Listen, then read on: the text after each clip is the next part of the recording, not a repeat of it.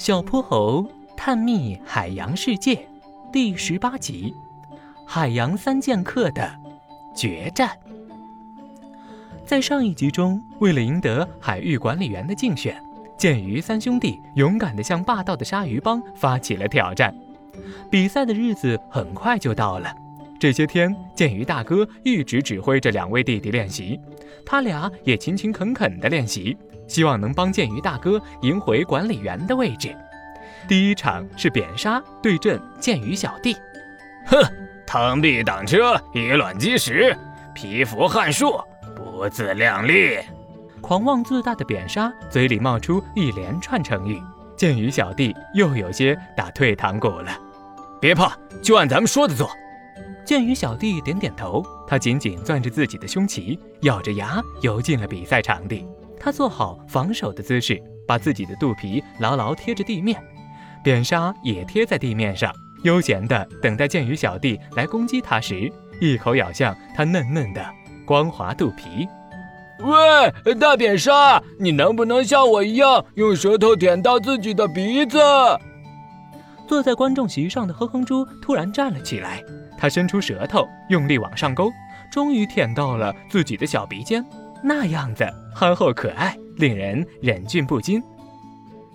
哼，无聊幼稚。没想到大扁鲨不为所动，反而轻蔑地嘲笑了一下哼哼猪。那你能不能像我一样放一个很响很响的臭屁？哼哼猪憋红了脸，噗的一声，一个巨大的气泡升到空中。大扁鲨终于忍不住笑了两声，可它的肚皮还是牢牢贴在地面上。大扁鲨，看你那么胖，我猜你一定不能像我一样把尾巴翘到自己的下巴上。哼哼猪撅着圆滚滚的小屁股，它歪着脑袋用力一举，就用那根粗粗卷卷的小尾巴碰到了自己的下巴。大扁鲨也忍不住学起它搞笑的模样。可当他把尾巴翘起来时，剑鱼小弟猛地冲上前去，戳中了他又白又滑的肚皮。砰的一声，代表剑鱼三兄弟获胜的巨大红色海草被高压水枪喷射到高处，又散落一地。观众席纷纷响起了热烈的掌声和欢呼声，不少鱼甚至还举起了支持剑鱼三兄弟的横幅和灯牌。你在搞什么鬼？你上了他们的当！巨齿鲨老大气呼呼地推了一下垂着头的大扁鲨，绕过它走上了赛场。这第二场就是巨齿鲨和剑鱼大哥的比赛了。断了长河的剑鱼大哥鼓足勇气站上赛场，巨齿鲨老大哼哼笑了两声，一个漂亮的回踢就用它宽大坚硬的尾鳍拍到了剑鱼大哥的肚皮上。高压水枪喷射出代表鲨鱼帮获胜的蓝色海草。其实这场比赛必输无疑，小泼猴、哼哼猪和剑鱼兄弟们心里都有了定数。可观众们并不知道，鲨鱼帮也不知道。观众席上发出了失望的嘘声。剑鱼大哥游下赛场，对着剑鱼二哥挤出了一个比哭还难看的笑容。最后一场就是锤头鲨和剑鱼二哥的比赛了。剑鱼二哥本想像小泼猴说的那样，躲在珊瑚礁里。可当他站在赛场上时，却傻了眼。比赛场地早已被清理过，哪还有什么珊瑚礁？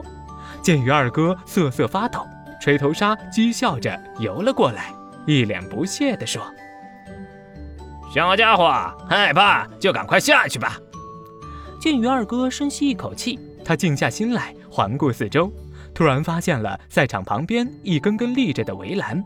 他奋力向场边游去，吹头鲨在后面紧追不舍。突然，剑鱼二哥滋溜一下拐了个弯，而锤头鲨由于自己过于庞大的体型，笨重地撞到了围栏上。剑鱼二哥看准时机，狠狠刺向他的肚皮。代表剑鱼三兄弟获胜的红色水草在赛场上空荡漾，所有观众都站起来欢呼雀跃，除了灰溜溜的鲨鱼帮。太好了，小泼猴，剑鱼三兄弟赢了！哼哼猪抱着小泼猴又叫又跳，他不仅为比赛胜利而高兴，更为了这片海域即将拥有一位公正贤明的管理员而感动。我输了比赛，管理员的位置归你了。巨齿鲨垂头丧气，这可是成千上万条鱼一起见证的诺言，他不得不履行。我并不是真的想要打败你，只是想告诉你，作为海洋管理者，只靠武力是远远不够的。如果你愿意的话，我非常希望你能加入新成立的巡逻部，成为一名真正能保护大海的海洋守卫员。你担得起这个位置。剑鱼大哥试探性地向巨齿鲨伸出自己表示友好的鱼鳍，巨齿鲨却扑过来，紧紧抱住剑鱼大哥。大海就是这样神奇，它既有惊涛骇浪，也有这世间最博大的胸怀。它是所有河流的主人，也给了海洋生物们。无穷无尽的爱与包容。